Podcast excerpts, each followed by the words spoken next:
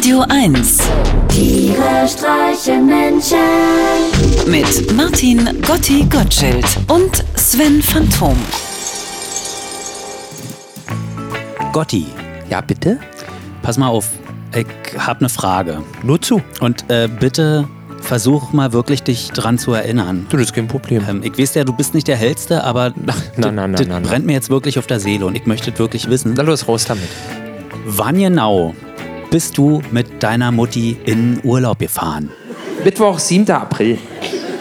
Der Tag fängt gut an. Der Taxifahrer, der Mutti und mich zum Flughafen fährt, ist ausgesprochen gut gelaunt, ortskundig und angenehm altmodisch. Während die meisten seiner Kollegen ja mittlerweile dazu übergegangen sind, den Fahrgast beim Ein- und Ausladen schwerer Koffer nur noch interessiert im Rückspiegel zu beobachten, verlässt dieser hier ohne zu zögern sein Fahrzeug und packt selber mit an. Am Ziel angekommen, wünscht er uns sogar noch einen guten Flug, einen schönen Urlaub und bombiges Wetter. Zu viel des Juten. Mutti und ich sind von dem schmierigen Speichellecker ziemlich angewidert. Man muss es ja nun auch nicht gleich übertreiben. Sein Trinkgeld fällt dementsprechend bescheiden aus.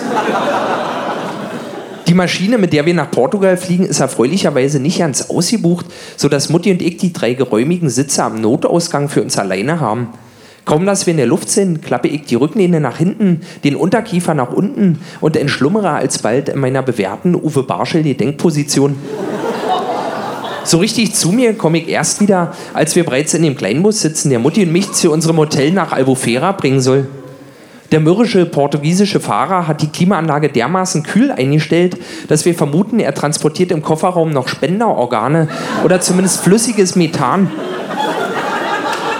Endlich angekommen steigt unsere Laune erheblich.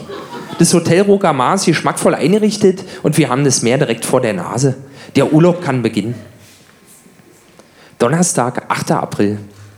Das Frühstück im Hotel Rokamar ist ganz nach unserem Geschmack.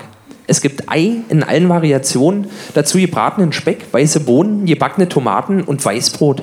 Mehr brauchen wir nicht. Mehr kriegen wir aber auch nicht.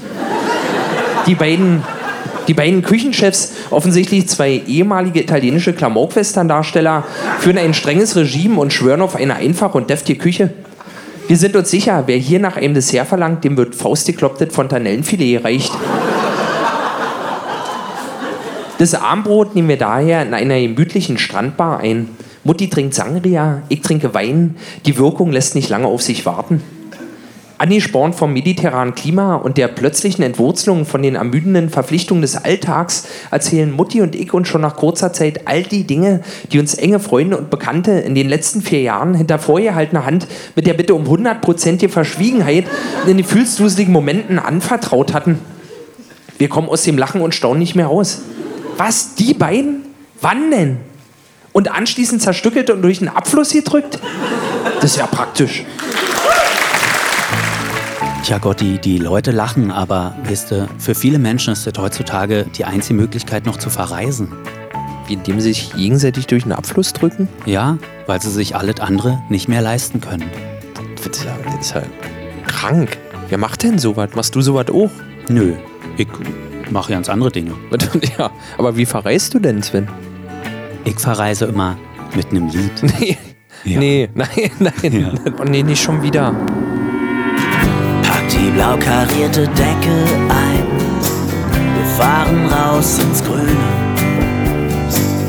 Da, wo alle Menschen glücklich sind.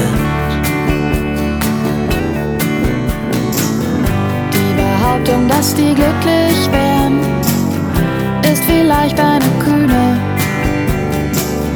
Ja, kann sein, die sind nur für das Unglück blind.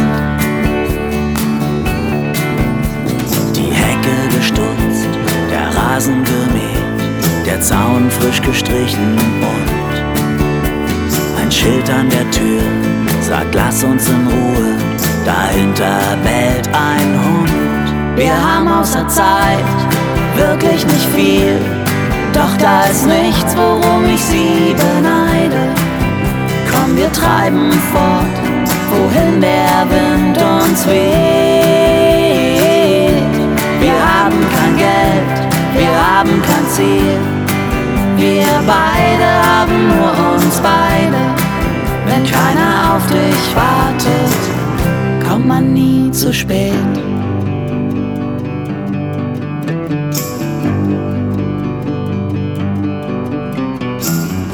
In dem abgeranzten Supermarkt steht kein Mensch mehr Schlange. Die Frau an der Kasse hat noch nie gelacht. Die drei Freunde an der Bushaltestelle warten schon viel zu lange. Mal einzusteigen, daran haben sie nie gedacht. Die Nacht bricht herein, die Sonne versinkt, der Hund bellt die Sterne an. Schwärme von Mücken im Scheinwerferlicht. Mal sehen, wo wir heute noch landen. Wir haben außer Zeit wirklich nicht viel. Doch da ist nichts, worum ich sie beneide. Komm, wir treiben fort, wohin der Wind uns weht. Wir haben kein Geld, wir haben kein Ziel. Wir beide haben nur uns beide. Wenn keiner auf dich wartet, kommt man nie zu spät. Wenn keiner auf dich wartet, kommt man nie zu spät. Wenn keiner auf dich wartet, kommt man nie zu spät. Stimmt. Meine Mutti sagt ja auch immer, wer durchs Leben eilt mit Hast, selbiges derweil verpasst. Tiere streichen Menschen.